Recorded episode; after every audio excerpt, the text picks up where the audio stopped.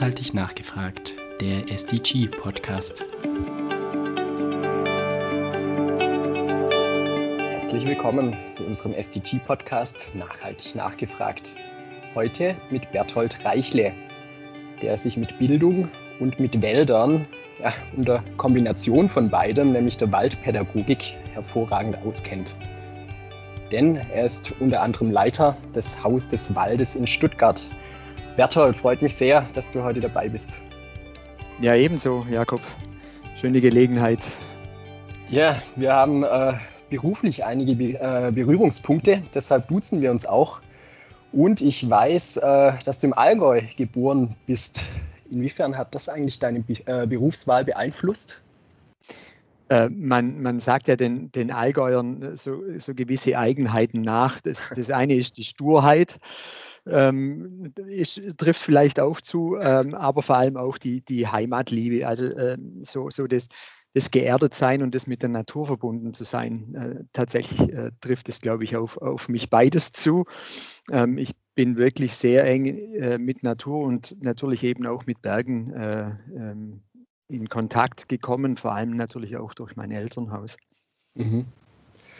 Das heißt, äh, der Wald, die Berge und so weiter haben dich dann vielleicht irgendwie ähm, zu der Entscheidung geführt, dass du eine Ausbildung oder ein Studium zum Förster machst? Eigentlich ist es interessant, da, da ich nämlich ähm, Förster nie von, von äh, Anfang an gedacht habe, ich will äh, Förster werden. Das, das hat sich eigentlich erst, ähm, ich kann mich noch gut erinnern, ich glaube, ich war 19 also während des Abis hat sich das ergeben durch Zufall, weil nämlich ein Freund von mir gesagt hat, ähm, er möchte Forstwirtschaft studieren. Da muss er jetzt auf eine Prüfung gehen und da ist er schon ganz aufgeregt und so. Und da bin ich eigentlich das erste Mal mit dem Gedanken konfrontiert worden, das wäre vielleicht auch was. Aber ich muss vorausschicken, so die, die, die Nähe zur Natur, die hat sich vorher schon ergeben. Mhm. Ähm, wie ich gesagt habe, durch, durch das viel in den Bergen sein, also de, auch, auch einen Naturraum kennenzulernen, der ähm, extremer ist, also wo, wo, wo die, die Bedingungen extremer sind, wo die Elemente deutlicher spürbarer sind. Und das hat mich einfach zutiefst beeindruckt. Das Thema Kälte, Schnee, äh, steile Berge, Felsen. Ähm, äh, und das zu erleben, wie gesagt, das war so der, der Grundstock und so sich einzusetzen für Natur- und Umweltschutz das war so ein, ein, eine Initialzündung äh, durch die Tatsache, dass bei uns in unmittelbarer Nähe eine neue Autobahn gebaut wurde. Mhm. Und tatsächlich, es hört sich etwas kitschig an, aber die, die Autobahn im, in, in einem Bereich und durch einen Wald gebaut wurde, in dem wir wirklich ganz viel unterwegs waren und Hütten gebaut haben und alles. Und tatsächlich war das dann nicht mehr in dem Maße möglich. Und das war so eine Initialzündung wahrscheinlich auch. Mhm. Mhm. Ich muss gerade äh, drüber nachdenken, ist das eine Ausbildung oder ein Studium zum Förster oder hängt es vom Bundesland ab? Es ist grundsätzlich ein Studium. Es, es gibt zwei Studiengänge. Es gibt eines an der Fachhochschule und ein weiterer an der Universität. Das, das eine äh, bereitet vor auf, auf wirklich Förster, wie man sich vorstellt, mit einem mit dem Hut, der Pfeife und dem Hund an der Leine.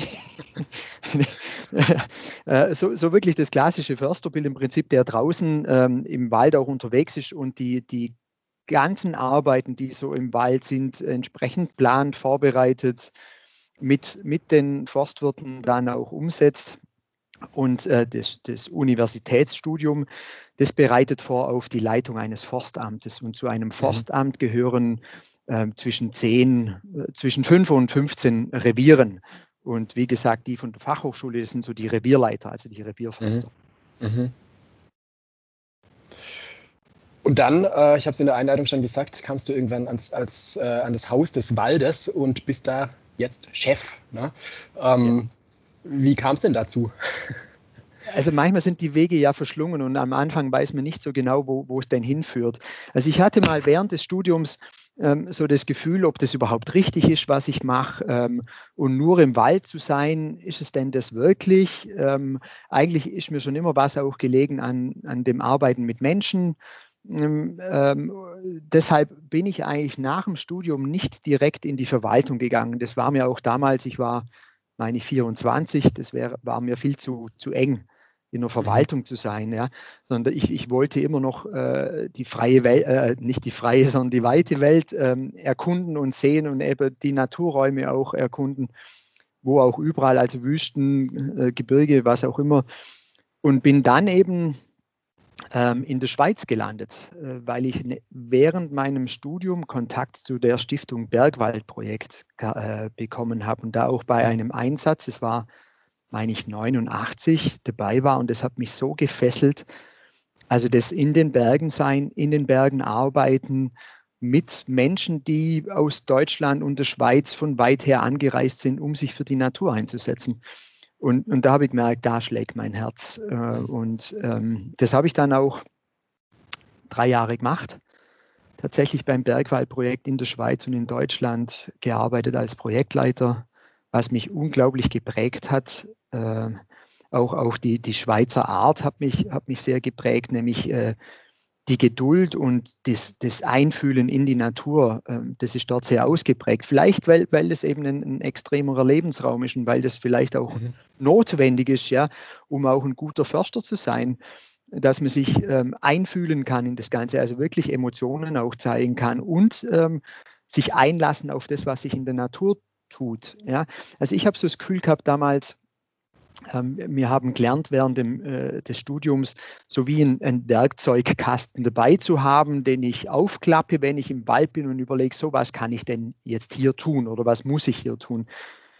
Die Schweizer habe ich so das Gefühl gehabt, die gehen eher, eher sofort, die, die haben gar keinen Werkzeugkasten dabei, sondern die schauen erst mal, was draußen ist. Und die schauen, was abläuft und überlegen sich dann, inwieweit man da vielleicht am ein oder anderen Ende was tun muss, um um ähm, als Mensch vielleicht noch eher die, die Leistungen des Waldes auch abrufen zu können, sage ich mal.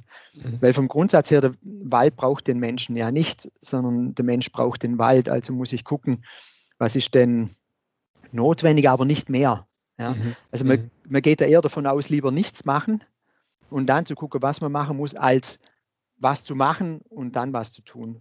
Verstehst du? Das ist so für, für mich so ein, ein mhm. anderes Vorgehen. Mhm. Das habe ich gelernt in der Schweiz tatsächlich.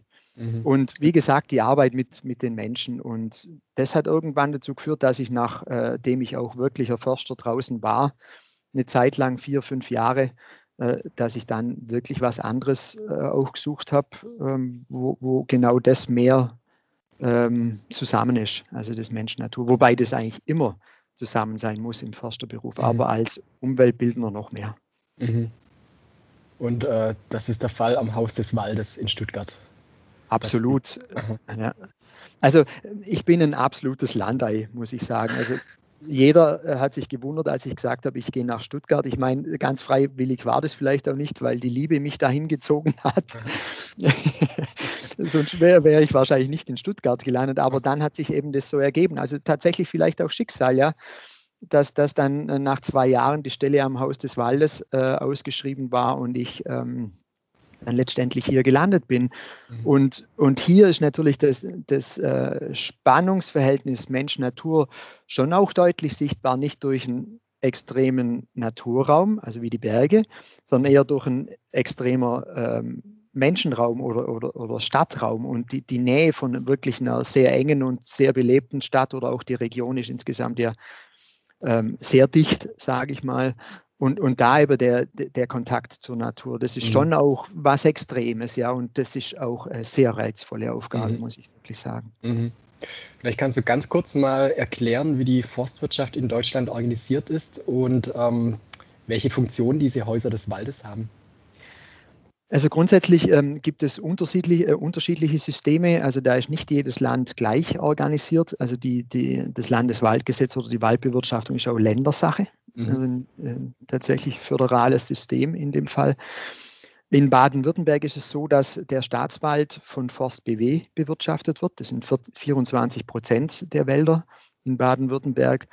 Und die Kommunalwälder und, äh, äh werden betreut von der Landesforstverwaltung und auch die Privatwälder beraten von der Landesforstverwaltung. Das sind dann ähm, ist, ist, quasi der zweite Strang der Verwaltung, der, der, der Forstverwaltung in, in Baden-Württemberg und, Und in diesem Bereich, also in, sowohl in der Landesforstverwaltung als auch in ForstBW, ist die Waldpädagogik gesetzlich vorgeschrieben im Aufgabenportfolio.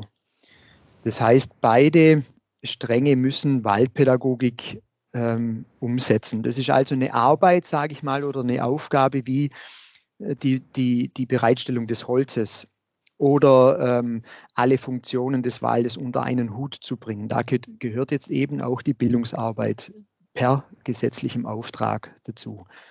Ähm, das Haus des Waldes hat, hat in Baden-Württemberg die besondere Funktion, ähm, eben ähm, landesweit auch zu wirken. Das heißt, wir, wir äh, erarbeiten Konzeptionen, ähm, neue Formate, neue Methoden, ähm, entwickeln Möglichkeiten der Umsetzung der Waldpädagogik eben nicht nur für uns im Haus des Waldes in Stuttgart, sondern eben auch für das Land, also für Forst BW und die Landesforstverwaltung. In Forst BW, wir gehören zu Forst BW, steuern wir auch die Waldpädagogik landesweit. Also das ist tatsächlich eine Besonderheit, dass wir eben einerseits Waldpädagogik mit der Hand am Arm machen, also mit allen möglichen äh, Zielgruppen, ähm, aber eben auch landesweite Aufgaben haben. Das ist manchmal so ein gewisser Spagat, aber ich glaube, die landesweite Aufgabe kann man nur dann wirklich auch gut umsetzen, wenn man eben auch eine, eine wirkliche Praxiserfahrung hat. Mhm. Und wie kann man sich das vorstellen? Äh, könnte ich jetzt einfach ans Haus des Waldes in Stuttgart kommen und äh, mir dort direkt irgendwas angucken? Oder kann ich als Lehrer dorthin gehen oder als Dozent? Oder was läuft da genau? Tatsächlich machen, machen wir Angebote äh, an alle Zielgruppen. Äh, wirklich, das fängt von äh, von, von Kleinkindern an, also Vorschulkinder auch, äh, Elementarbereich, geht in, in die Schule, nicht nur Grundschule, sondern auch weiterführende bis in die Oberstufe. Ähm, äh, wie gesagt, eben auch, auch äh, die Bevölkerung im Großraum Stuttgart, Science, vor allem die Familien, aber eben auch Erwachsene, Interessierte oder auch Gruppen von Verwaltungen oder von Firmen, die vielleicht mal einen Ausflug hermachen oder vielleicht sogar auch ein, ein, ein Programm mit dem Thema nachhaltige Entwicklung machen wollen oder Lernen von der Natur als Stichwort. Ähm, und ganz besonders auch ähm, Multiplikatoren. Das heißt also, wir bilden pädagogisches äh, Fachpersonal oder forstliches Fachpersonal oder auch einfach Interessierte aus, für die Aufgabe, ähm, auch Waldpädagogik selber äh, umsetzen zu können draußen mit anderen Gruppen. Das ist mittlerweile ein sehr wichtiges Standbein geworden bei uns. Mhm. Ja, sehr gerne nehme ich das Stichwort nachhaltige Entwicklung natürlich auf, äh, denn das ist unser Hauptthema hier in dieser Podcast-Reihe. Äh, lass uns doch mal ein bisschen über Wald und Bildung äh, tiefergehend sprechen. Mhm. Du hast ja ähm, unter anderem zwei sehr beliebte Bücher zur waldbezogenen Umweltbildung ähm, geschrieben, die inzwischen, ich weiß nicht, in der wievielten Auflage erschienen sind und äh, längst auch als Klassiker in dem Bereich gelten. Äh, du bist also quasi ein Waldbildungsexperte, ja, wenn man so möchte. Weshalb ähm, ermöglicht deiner Meinung nach der Wald denn hochwertige Bildung? Ja, das ist die, die Formulierung in, ähm, im SDG 4, hochwertige Bildung. Also kann der Wald dazu etwas beitragen? Ich glaube, ähm, dass, das, ähm, dass der Wald und Forstwirtschaft, also ich, ich, ich sehe das zusammen, äh, tatsächlich ähm, ein hervorragender Raum ist. Ähm, auch das Thema um nachhaltige Entwicklung ähm, ähm, greifbar zu machen. Also wirklich im wahrsten Sinne des Wortes greifbar zu machen. Ich muss vielleicht noch eines vorausschicken, dass, äh, dass die zwei Bücher äh, von dir zitiert ähm, von mir und meinem Kollegen äh, mhm. geschrieben wurden, und zwar von meinem pädagogischen Kollegen. Mhm. Ähm, das heißt, ähm, wir arbeiten hier äh, oder äh, ein Mitarbeiter, ein Kollege ist eben ein Pädagoge oder ein Lehrer, der, der abgeordnet ist vom Kultusministerium. Das zeigt auch, dass wir eng miteinander zusammenarbeiten. Und das ist das ähm, Lehrer-Förster-Tandem. Also für uns ist es selbstverständlich, dass Waldpädagogik äh, von beiden Seiten gelebt werden muss auch von beiden Seiten profitiert. Also nur wir Förster könnten das nicht. Ich glaube auch, dass sich äh, Lehrer, ähm, äh, nur Lehrer äh, wahrscheinlich schwer tun würden, aber in der Zusammenarbeit wird, wird ein Schuh draus, sage ich mal. Und, und ich glaube, erst dann kann man das enorme Potenzial des Waldes als Bildungsraum wirklich nutzen. Ähm, erstmal äh, bietet natürlich der Wald ein, ein echtes Erlebnis das sogenannte ganzheitliche Erlebnis, das, glaube ich, schon seit vielen Jahrzehnten immer wieder zitiert wird so dass man es äh, schon bald nicht mehr hören kann. Aber es ist nun mal so. Ja, man ist draußen und jeder weiß es, der draußen ist äh, in der freien Natur. Das, das ist natürlich auch äh, auf, auf einer schönen Wiese so. Aber ich glaube schon ganz besonders im Wald hat man mittlerweile auch nachgewiesen, welche gesundheitsfördernde Wirkung der Wald hat.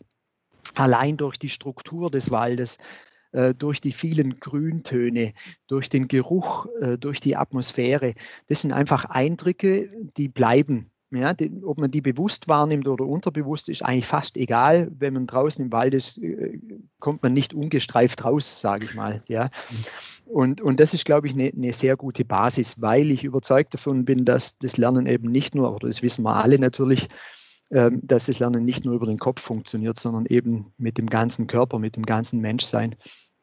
Ähm, und wenn man, wenn man diese Atmosphäre nutzt, um eben dann auch noch Inhalte zu vermitteln und dann selbst noch aktiv wird, dann, dann äh, wird das, glaube ich, ein guter Bildungseffekt. Ähm, wichtig ist, dass, dass tatsächlich auch das Selbstaktivsein äh, ähm, mit eine Rolle spielt, aber eben auch das im, im Wald hervorragend möglich ist. Und deshalb glaube ich auch wirklich eine tolle Ergänzung zur Schule bietet. Also wir bieten was, was Schule nicht bieten kann und selbstverständlich bietet die Schule auch was, was wir wiederum nicht bieten können, aber zusammen sind wir eben stark, ja, würde mhm. ich sagen. Ich muss jetzt ganz kurz noch mal einen Schritt zurück. Äh, ich frage gleich noch mal nach der Bildung, aber weil du gerade äh, direkt die Forstwirtschaft wieder ähm, betont hast, nur für mein Verständnis, ähm, das Studium heißt ja dann Forstwirtschaft. Ne? Und ähm, genau. beispielsweise, wenn man BBL äh, studiert, heißt es ja häufig ja, die haben, da kommt im Studium äh, gar nicht so viel äh, in Sachen Ökologie oder Soziales und so weiter, mhm. zwei so Säulen der Nachhaltigkeit vor. Wie ist es denn im forstwirtschaftlichen Studium? Also die, das Ökonomische, die Wirtschaft spielt ja auf jeden Fall eine Rolle. Inwiefern die Ökologie und das Soziale? Also tatsächlich, wie du, wie du bereits sagst, spielen bei der Waldwirtschaft die, die sogenannten drei Säulen, also Ökologie, äh, Soziales und Ökonomie. Ich, ich habe das jetzt ganz bewusst in dieser Reihenfolge aufgeführt, weil ich es auch priorisiere tatsächlich. Mhm. Also Ökologie als das Wichtigste und dann zweitwichtig Soziales und drittwichtigstes äh, Ökonomie. Dennoch sagt die Forstwirtschaft, also wir, wir wollen alle drei Säulen gleichermaßen ähm, als Grundlage unseres Tuns sehen und es ist äh, tatsächlich schon viele Jahrzehnte so.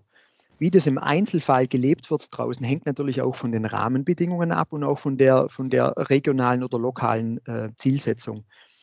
Ich sage mal, in Stuttgart spielt der soziale Aspekt ähm, und der ökologische im Übrigen auch eine sehr große Rolle. Sozial klar, weil äh, Stadtnähe, also da spielt die Erholungsfunktion des Waldes eine, eine wichtigere Rolle als die ökonomische äh, Funktion, aber eben auch die ökologische eine wichtige Rolle, weil die Wälder in Stuttgart ähm, sehr vielfältig sind, was die Struktur, aber auch Arten anbelangt und eigentlich ein ganz großer Teil Natura 2000 Gebiet ist. Ja.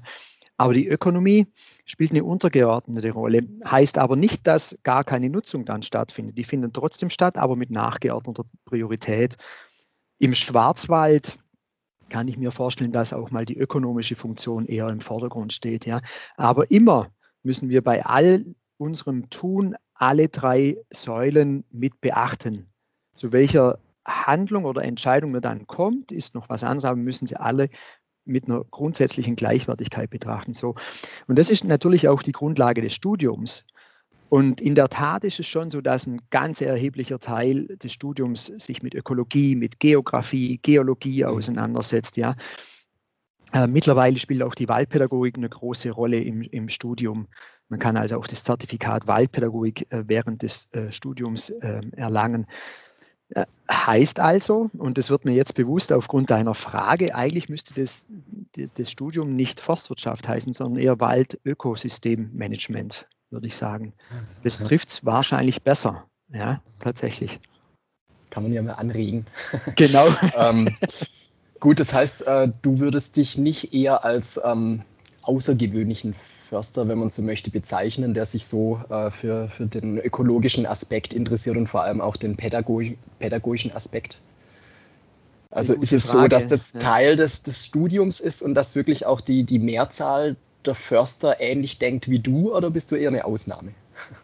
Also Ausnahme bin ich nicht, ähm, nee, gar nicht. Aber, aber ob jetzt die Mehrzahl so denkt wie ich, bin ich mir nicht ganz sicher. Wo ich mir ganz sicher bin, dass nachhaltiges Wirtschaften bei jedem ganz tief verankert ist. Also da bin ich, da würde ich glaube ich die Hand mhm. ins Feuer legen. Mhm. Es gibt immer Ausnahmen. Aber, aber ob jetzt die Wertigkeit der Sozialfunktion überall so gesehen wird wie bei mir, das, das wage ich zu bezweifeln. Ähm, mhm. Vielleicht, also eher noch die ökologische Funktion. Die Sozialfunktion, glaube ich, die, die wird immer noch so etwas stiefmütterlich gesehen. Das behaupte ich jetzt einfach mal so.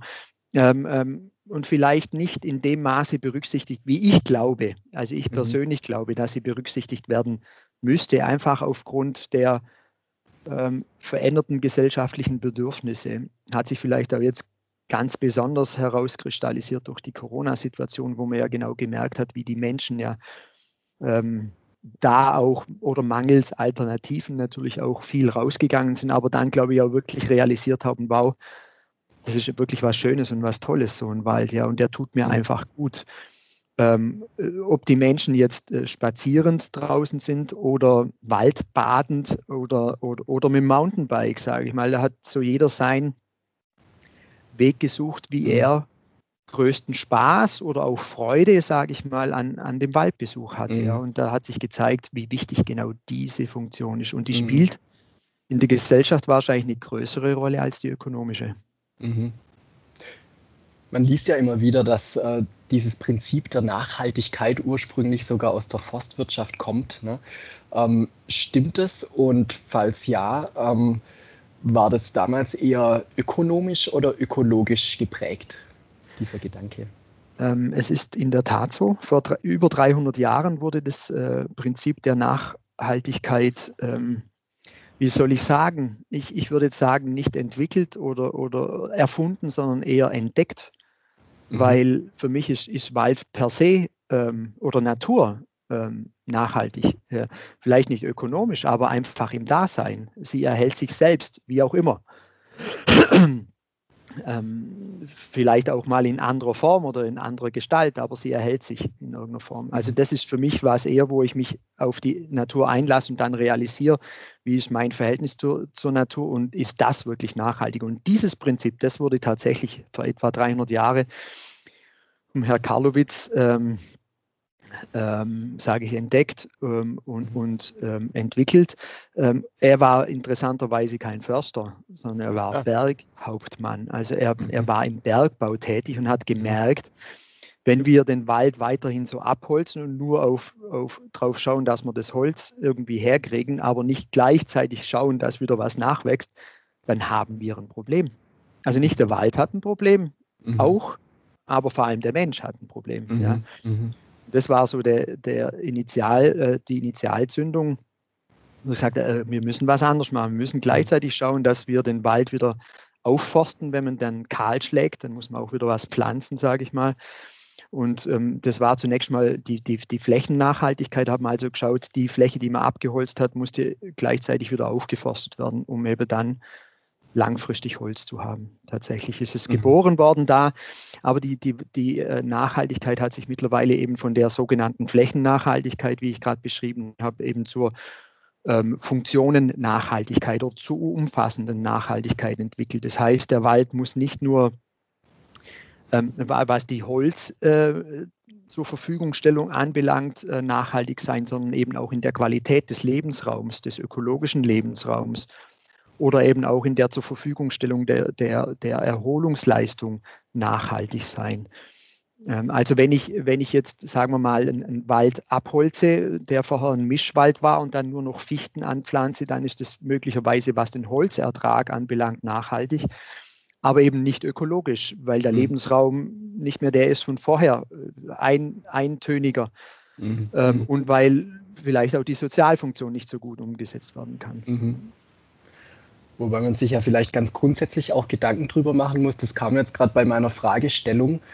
ob es überhaupt sinnvoll ist, dass man versucht, es immer so auseinander zu dröseln. Ne? Genau. Stand damals eher so der ökologische oder der ökonomische Gedanke dahinter. Genau. Ich meine, meistens ist es ja beides zusammen, oder? So ist, also es ist alles zusammen. Es ist immer mhm. alles drei zusammen, genau. Mhm. Und, und das macht, glaube ich, auch ein Förster aus. Ähm, er, er hat die Aufgabe, wie ich von Anfang an schon gesagt habe, diese drei Aspekte unter einen Hut zu bringen, zu einem Ausgleich zu bringen und, und dies eben nicht nur für die jetzige Situation, sondern für kommende Generationen. Also mhm. das, das, langfristige Denken. Ja. Also wir, wenn wir jetzt was im Wald tun, dann hat es Effekte auf mehrere Generationen hinaus. Heißt, äh, für in 100, 100 Jahren, wenn wir jetzt Bäume ernten, dann wurden die, die Wälder gepflegt von unseren Vorvorgängern also Anfang des Jahrhunderts, des letzten Jahrhunderts. Ja, das finde ich ein faszinierender Gedanke und das sieht man schon. Das, was wir vorher beschrieben haben, ähm, Stichwort Nachhaltigkeit im Wald oder eben auch jetzt das Thema Langfristigkeit, das lange in die Zukunft denken, mhm. reinfühlen, das sind ganz wichtige Aspekte in der Bildung für nachhaltige Entwicklung. Mhm. Genau diese sind die Kompetenzen, die wir ja auch fördern wollen. Und deshalb, das war ja auch eine Frage von dir am Anfang, bin ich überzeugt von der Wertigkeit und dem hohen Potenzial, Bildungspotenzial des Waldes. Mhm.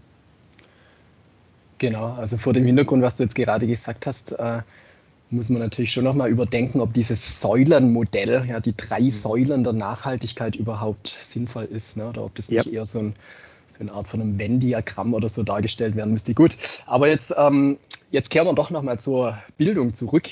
Mhm. Ähm, du hast ja vorher schon beschrieben. Aus deiner Sicht ist der Wald ähm, ein ganz gutes ja, Bildungsinstrument, äh, wenn man so möchte, unter anderem, weil man natürlich toll handeln kann im Wald. Äh, man kann sicher mit, mit Herz irgendwie lernen. Natürlich spielt das Wissen auch eine Rolle, hast du ähm, gesagt. Vielleicht spielt auch Verantwortung, Emotion, Ästhetik und so weiter mhm. noch eine Rolle. Wenn du magst, kannst du dann nachher nochmal drauf eingehen. Jetzt aber zunächst mal nochmal die Frage an dich. Ähm, Du hast ja gesagt, ihr habt verschiedene ähm, Zielgruppen, verschiedene Altersgruppen, die ihr in Sachen Waldpädagogik fortbildet.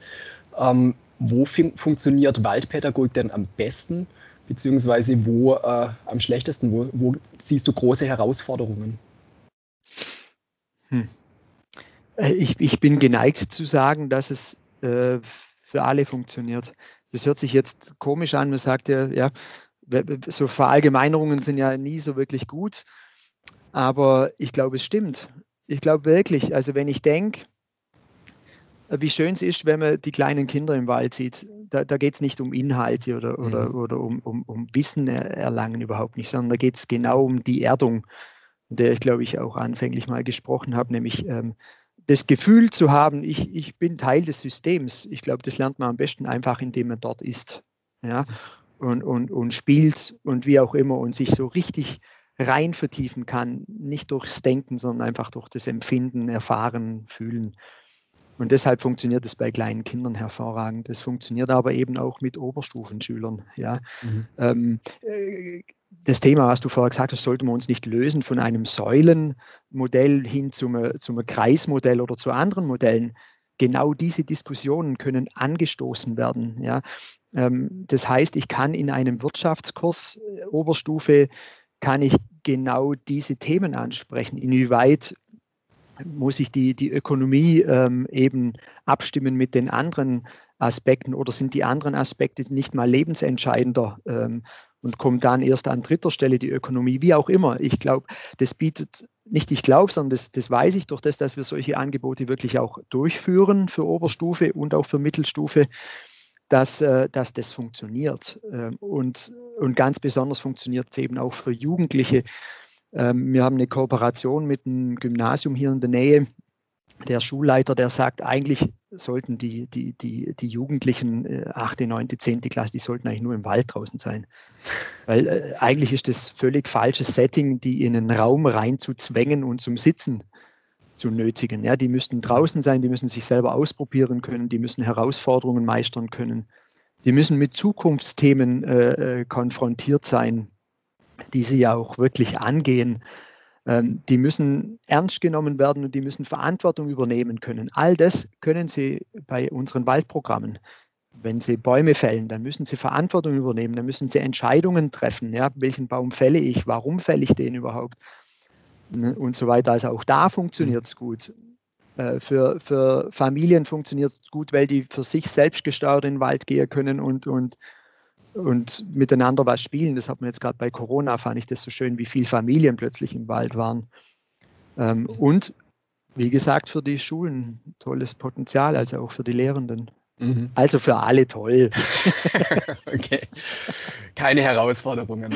Doch, Her Herausforderungen haben wir natürlich, ja, weil, ähm, äh, weil es sind ganz viele Menschen im Wald ähm, mhm. und vor allem natürlich um Stuttgart herum. Und da geht es jetzt eher darum, ist auch so ein Lernprozess, verstehe ich mich als ähm, individuelles Geschöpf, das Bedürfnisse hat und diese Bedürfnisse gefälligst ähm, befriedigen will oder, oder erkenne ich mich als soziales Wesen, mhm. äh, wo ich sehen muss, da gibt es viele andere Menschen auch und ich muss mich vielleicht sogar einschränken oder, oder bestimmte Dinge tolerieren oder, oder einfach auch hinnehmen, dass andere Menschen auch dort sind und, und vielleicht andere Bedürfnisse haben. Ja, das ist wirklich eine Herausforderung und dann eben auch noch zu schauen, dass der Wald nicht ähm, über die Maßen beansprucht wird und damit auch in seiner in seinem Wesen oder in seiner Funktion auch beeinträchtigt wird. Ja, das, mhm. das ist eine wirkliche Herausforderung.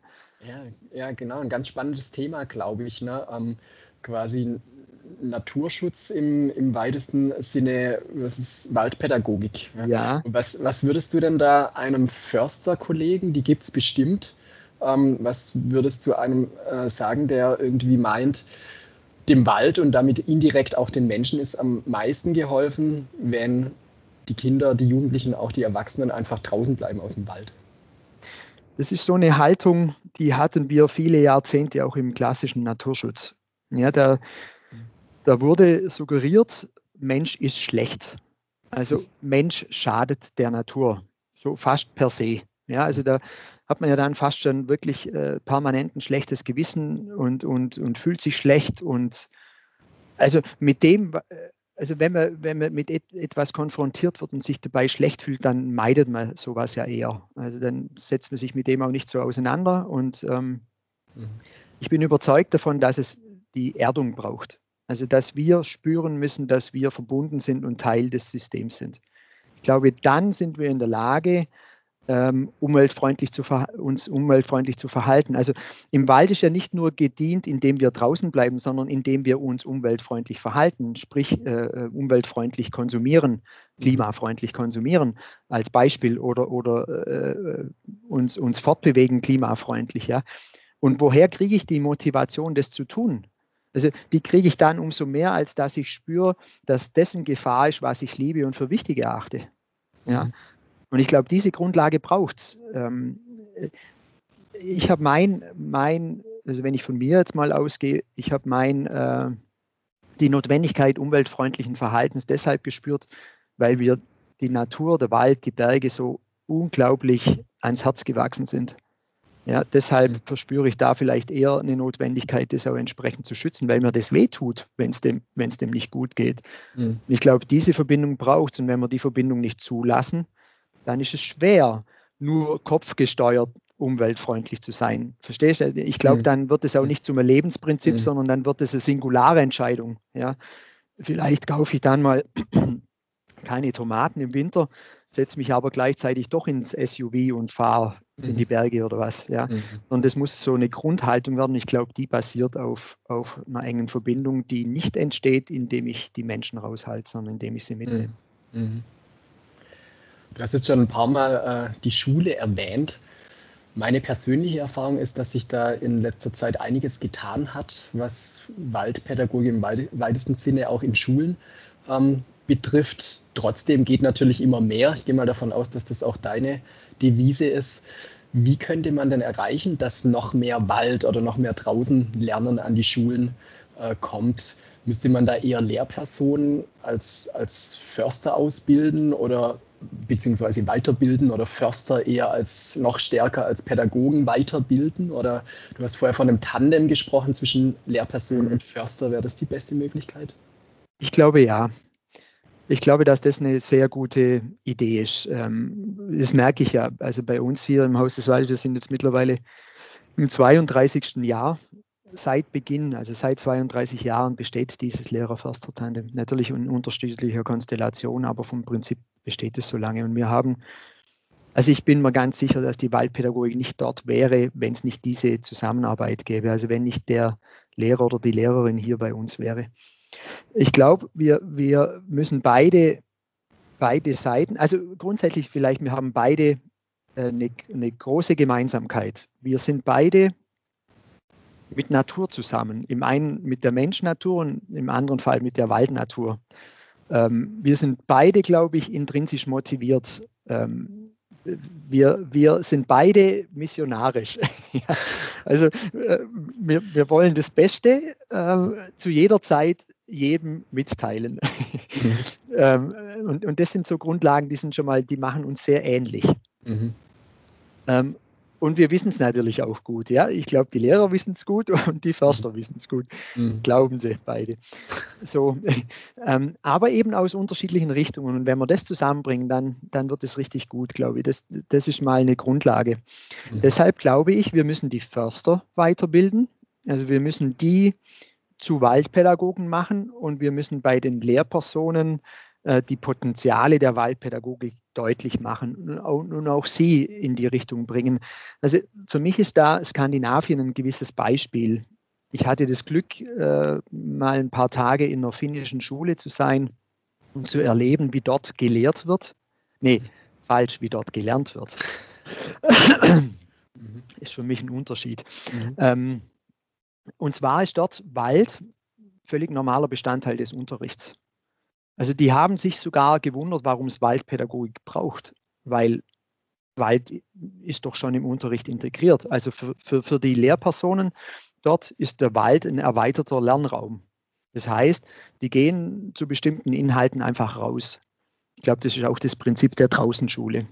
Und ich glaube, dieses genau muss gestärkt werden. Also meine Vorstellung ist so, dass das Wald ein, ein völlig oder überhaupt vielleicht das außerschulische Lernorte einfach zur Schule gehören, dass es nicht zwei, zwei unterschiedliche Dinge sind, sondern dass es eines wird.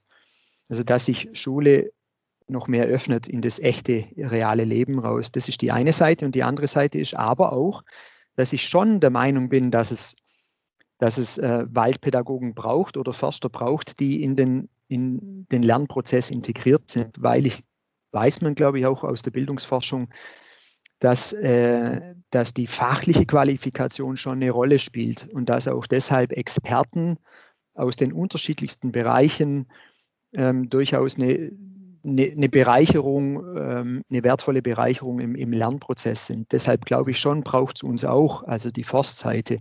Das heißt, wir müssen unsere Angebote, zumindest was die formale Bildung anbelangt, noch stärker auf deren Bedürfnisse abstimmen glaube ich. Also wir, wir müssen noch genauer äh, auf die Bildungspläne schauen und gucken, was können wir denn bieten für bestimmte Inhalte. Oder in Baden-Württemberg ist der Bildung für nachhaltige Entwicklung eine Leitperspektive und ich glaube, da können wir schon sehr gut reinstoßen in das Feld. Ganz kurz nochmal in, in Finnland, die Klasse, die du dort besucht hast, war das eine Klasse mit zwölf Schülern und äh, zwei Lehrern im Teamteaching oder so, so wie man es manchmal hört von Finnland, oder war das wirklich, äh, waren das quasi deutsche Verhältnisse, wenn man so möchte? Ähm, nee, nee, eigentlich deutsche Verhältnisse waren es nicht, also ganz und gar nicht. Also mhm. ich wurde, wurde schon zutiefst beeindruckt, als ich die Schule betreten habe. Erstmal von außen, weil das gut, das war eine Schule, die war erst drei Jahre alt aber schon allein der Bau. Ja, das war ein Holzbau äh, kombiniert mit Beton oder mit anderen Baumaterialien.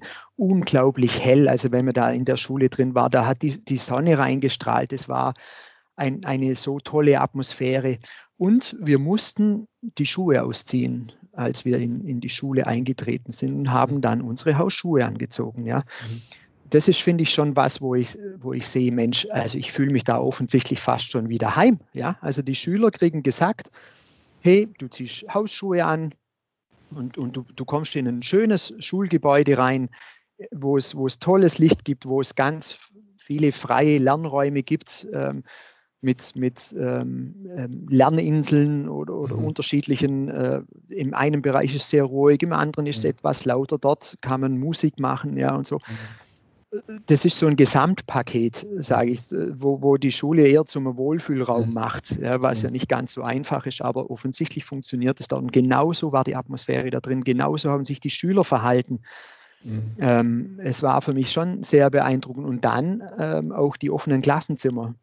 Ja, da mhm. gab es äh, bodentiefe Fenster aus, aus den Fluren oder aus den, den großen Lernbereichen, also aus den großen Gemeinschaftsbereichen. Die Türen waren offen.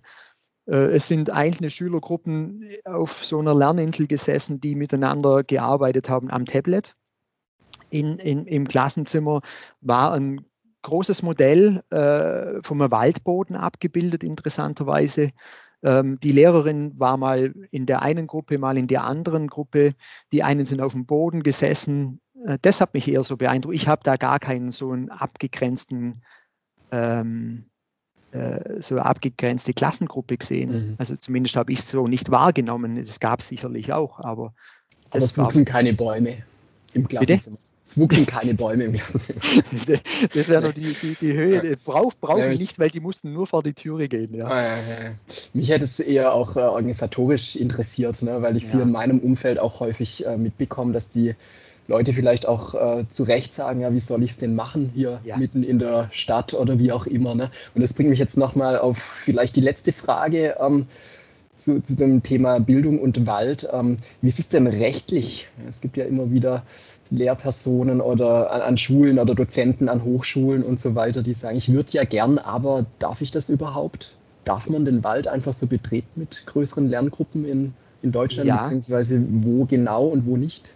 Was also darf man tun und was nicht? grundsätzlich gibt es ein freien, äh, freies Betretensrecht. Ähm, das heißt, die Menschen dürfen äh, in Wald äh, zum Zwecke der Erholung ähm, auf den Wegen, aber auch im Waldbestand. Ja, also man muss nicht auf den Wegen bleiben. Und da sieht man, da wird also der Wald schon per se als hochwertiges Gut für die Gesellschaft angesehen. Deshalb muss der Waldbesitzer im Prinzip erdulden, dass, dass Menschen auch auf dem eigenen Waldbesitz, also wenn ich jetzt Privatwaldbesitzer wäre, muss ich erdulden, dass Menschen sich in meinem Wald frei bewegen. Es gibt mhm. Ausnahmen, ja, es gibt ähm, Be Be äh, Verjüngungsflächen, wo ganz viele junge Bäume sind, da sollten wir jetzt nicht zwingend durch, oder es gibt auch Naturschutzflächen, wo man das nicht darf. Oder auch wenn irgendwo Bäume gefällt werden, darf man da nicht rein. Es gibt Ausnahmen vom Prinzip her freies Betretensrecht. Das bedeutet auch, dass ich auch mit Schulklassen ähm, ähm, Spaziergänge draußen machen darf, ähm, ohne weiteres. Ab wann es genehmigungspflichtig wird, also ab wann ich dann quasi bei der, beim Forstamt äh, fragen muss, ähm, das ist tatsächlich ein fließender Übergang. Ähm, wenn ich also so ein, so ein Bildungsprogramm mache mit, mit auch einem freien Waldpädagogen oder so, dann geht es schon in Richtung organisierte Veranstaltungen und organisierte Veranstaltungen müssen genehmigt werden von, von der unteren Forstbehörde. Mhm. Das heißt, ich, ich melde mich dort, aber ähm, Schulklassen im Wald, das wird nur dann verwehrt, wenn das ein erhöhtes Risiko auf, aus welchen Gründen auch immer ist. Mhm. Aber äh, das, also da gibt es äh, keine, es gibt Grenzen, aber die sind sehr weit oben. Also es ist das Argument für eine Lehrperson, ja, naja, das, das darf ich nicht, das, das äh, gibt es nicht, würde ich sagen. Also man findet immer Möglichkeit, wirklich rauszugehen. Mhm. Erst recht, wenn man das zusammen mit einem Waldpädagogen macht. Mhm. Schön zu hören. Okay. Ja, das ist, das ist, wie ich vorher gesagt habe, das ist Aufgabe der Forstwirtschaft äh, und auch eine Funktion des Waldes, ja, mhm. denn, dass er Bildungsraum ist und, und dass wir den Bildungsraum nutzbar machen. Das ist Aufgabe von, von den Forstleuten. Mhm. Gut, in unserem SDG-Podcast, spielt die Jahreszeit, äh, die Jahreszeit, die Jahreszahl 2030, 2030 immer eine große Rolle, denn wir unterhalten uns ja über die SDGs, die äh, Teil dieser Agenda 2030 sind. Und ähm, die Ziele sollen eben bis 2030 umgesetzt werden im weitesten Sinne. Deshalb frage ich dich jetzt auch mal nach dieser Jahreszahl 2030. Hast du denn irgendwelche ähm, Visionen oder Wünsche, wie die Waldpädagogik in Deutschland im Jahr 2030 aussehen kann, soll? Ja, vielleicht schon, ja. Also ich habe mal gesagt, ähm, wir sind dann erfolgreich, wenn es uns nicht mehr braucht. Ähm, ich bin mittlerweile, äh, also ich bin anderer Meinung, es darf uns auch in Zukunft brauchen, wie gesagt. Also ich habe im Prinzip eigentlich vorher schon die, die Frage ein bisschen vorweggenommen. Also was ich mir vorstelle oder ein Wunsch an die, an die Schule, an die Schulverwaltung ist, dass wirklich außerschulische Lernorte was ganz Normales, Selbstverständliches werden und nicht besonders bei einem Ausflug oder ähm, also auch, dass Rahmenbedingungen äh, äh, geschaffen werden, die äh, eben das auch für, die, für den einzelnen Lehrerin, für die einzelne Lehrerin leicht möglich macht, wirklich rauszugehen. Ich glaube, die, die starre Struktur in den zwei Stunden Blöcken, die macht es einfach schwer, noch wirklich für den Einzelnen rauszugehen. Also da, da äh, habe ich so die Vision, die Schule ist offen nach außen ähm, in das echte Leben. Ähm, und es gibt eine, eine die, das Lehrer-Förster-Tandem ist was völlig, völlig Normales und, und wir stehen eben auch ähm, mit unserer besonderen Kompetenz zur Verfügung. Also ähm, Wald ist nichts Besonderes mehr, sondern gehört zum Alltag. Und ähm, es wird draußen nicht nur äh, Biologie gelernt, sondern eben auch Deutsch oder Mathematik mhm. oder auch Französisch. Das ist so eine, so eine Vision, dass es ganz normal wird, draußen zu sein. Ich glaube, da wären wir weit, wenn wir das hinkriegen würden. Ja. Vielleicht kannst du uns da aus deinem, aus deinem persönlichen Umfeld äh, noch eine ganz kurze Gelingensgeschichte oder was ähnliches ähm, erzählen, die Förstern, Lehrpersonen oder Pädagogen ganz allgemein auch Mut machen kann, dass es denn funktioniert mit Waldpädagogik in Kombination mit BNE und Schule und wie auch immer. Also es hängt immer alles von einzelnen Menschen auch ab. Also es ist natürlich eine strukturelle Frage, das habe ich gerade eben gesagt, aber es hängt auch von Menschen ab. Also von deren Begeisterung, von deren Feuer. Wir haben eine Kooperation, habe ich vorher schon angemerkt, mit, mit einem Gymnasium in, in Form eines Schulwaldes. Scheint zunächst nichts Besonderes, ist aber vielleicht in der Umsetzung doch wiederum besonders, weil ähm, es ähm, jede neunte Klasse einen eineinhalb Hektar Wald zur Verfügung kriegt ähm, äh, und in die Obhut für, ein, für das Schuljahr kriegt. Das heißt, die, die Schulklasse spielt, nicht spielt, sondern ist, übernimmt die Försterfunktion in diesem Jahr äh, und entscheidet auch, was in diesem Waldstück, in dem Ihnen Ihr übertragenen Waldstück äh, passieren soll. Also ob Bäume gefällt werden oder nicht oder ähm, ob Biotope ähm, gepflegt werden sollen, wie auch immer.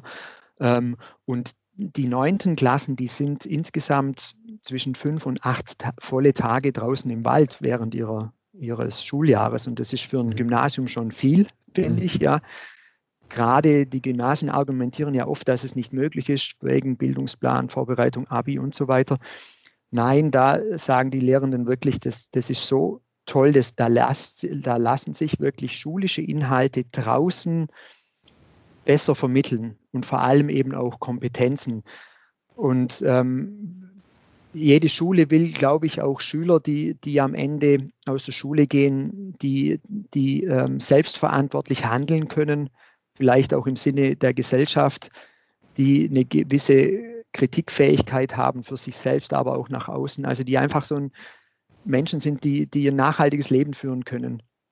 Und mhm. ähm, wenn man dieses Ziel als Schule hat, dann passt natürlich Waldpädagogik oder in diesem speziellen Fall so ein Schulwald hervorragend rein. Und das haben allem voran die, die, äh, die ehemalige Rektorin und der jetzige Rektor, aber auch das Lehrpersonal wirklich erkannt. Und das ist ganz klasse, was da entsteht in dem Wald und auch unsere Erfahrungen.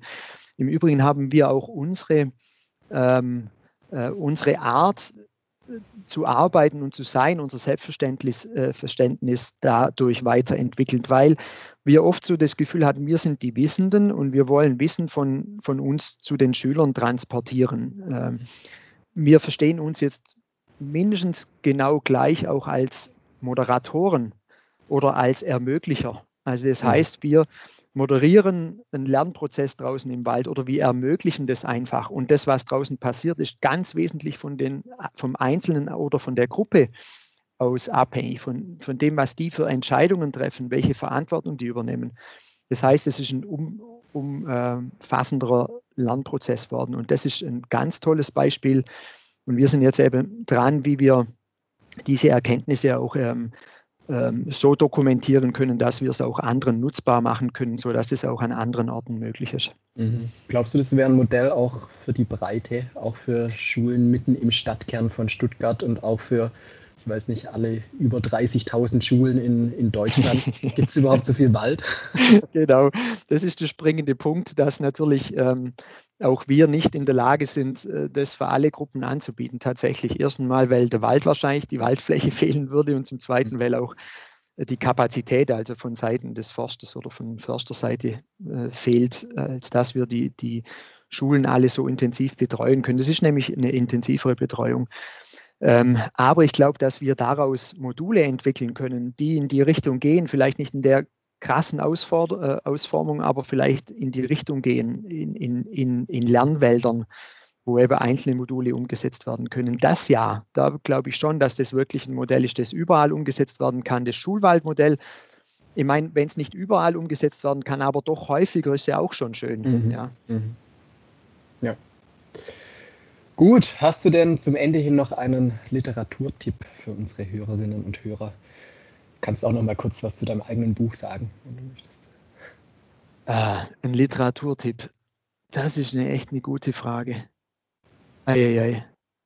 Da, da hast du mich jetzt äh, vielleicht äh, kalt erwischt. Äh, gebe ich dir ja, noch einen Anschub. Äh, mir kamen vorher Bilder in, in den Kopf, als du von dem schönen Schulgebäude in Finnland erzählt hattest, das unter anderem auch aus Holz gebaut ist. Ja, da dachte ich mir, was würde da dein Kollege Peter Wohlleben dazu sagen oder auch andere. Ja, viele sagen ja, dass äh, Holzbauten eigentlich auch eine Sackgasse sind, mittelfristig. Äh, das hat jetzt nicht direkt was mit einem Literaturtipp mhm. zu tun, aber vielleicht findest du eine gute Brücke und ein Abschlusswort dazu. Also spannend, also der Herr Wohleben ist ja durchaus eine streitbare Persönlichkeit, mhm. äh, vielleicht als Persönlichkeit, aber auch in seinen Positionen. Dennoch finde ich schon, dass es lohnenswert ist, seine Bücher zu lesen, aber es ist auch gut, die andere Seite kennenzulernen. Vielleicht ist das mein, mein Tipp, ja, da, da, ich, äh, nicht ein konkretes Buch zu nennen, sondern das ist auch die, also so, ein Bildungsziel für uns ist auch, ähm, dass man erkennt, es gibt unterschiedliche Perspektiven und, und ein, eine Sache von unterschiedlichen Perspektiven zu beleuchten. Ich glaube, das ist eine ganz wichtige äh, Kompetenz, mhm. im, im, Übrigen nicht nur im Themenbereich Wald oder Klima, sondern ganz, ganz generell. Ähm, und ich glaube, wenn man ganz arg in eine Richtung geht, dann, dann neigt man dazu, die Augen vielleicht ein bisschen zuzumachen mhm. für andere Positionen. Ich glaube, man hat nie die eigene, eigene Wahrheit, man hat nie die Wahrheit gepachtet für sich so. Und deshalb fände ich es gut, ein Buch von, von ähm, äh, Wohlleben zu lesen, aber gleichzeitig vielleicht auch eine Gegendarstellung zu lesen. Mhm. Es gibt, äh, ich weiß im Moment leider den Titel nicht, es gibt eine Gegendarstellung äh, zum Herr Wohlleben. Ähm, und ich glaube, wenn man beides gelesen hat, ich glaube, dann ist man in der Lage, auch selbst ein, ein, ein, ein Bild zu entwickeln oder eine Position mhm. auch zu entwickeln. Und dann noch dein oder euer Buch Bolei Reichle, Umwelt Natürlich. Waldbildung und dann ist man wirklich äh, dann ist man gebildet. Ein, super Waldpädagoge. Genau. nee, auch, auch in der Waldpädagogik ist es so, es gibt da mittlerweile so viele Bücher drin, da, drüber. Also tatsächlich glaube ich, unseres ist so ein gewisses Grundlagenwerk, weil da eben auch viel Waldpädagogik in der, in der Theorie drin steckt und so die, die Grundlagen für Waldpädagogik, nicht nur Aktivitäten ja, oder Projekte, sondern eben auch die Grundlage. Aber auch da würde ich nicht nur unsere Bücher lesen, sondern eben auch andere dazu. Das ist vielleicht äh, der Tipp.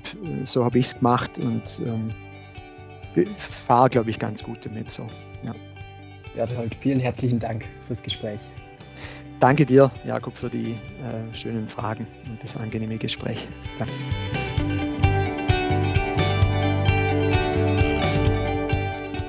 Das war Berthold Reichle, der uns das SDG 4 hochwertige Bildung und vor allem das Unterziel 4.7 Bildung für nachhaltige Entwicklung aus waldpädagogischer Perspektive näher gebracht hat. Vielen Dank fürs Zuhören und beteiligt euch sehr gerne an dieser Podcast-Reihe, zum Beispiel durch Kommentierung im Internet.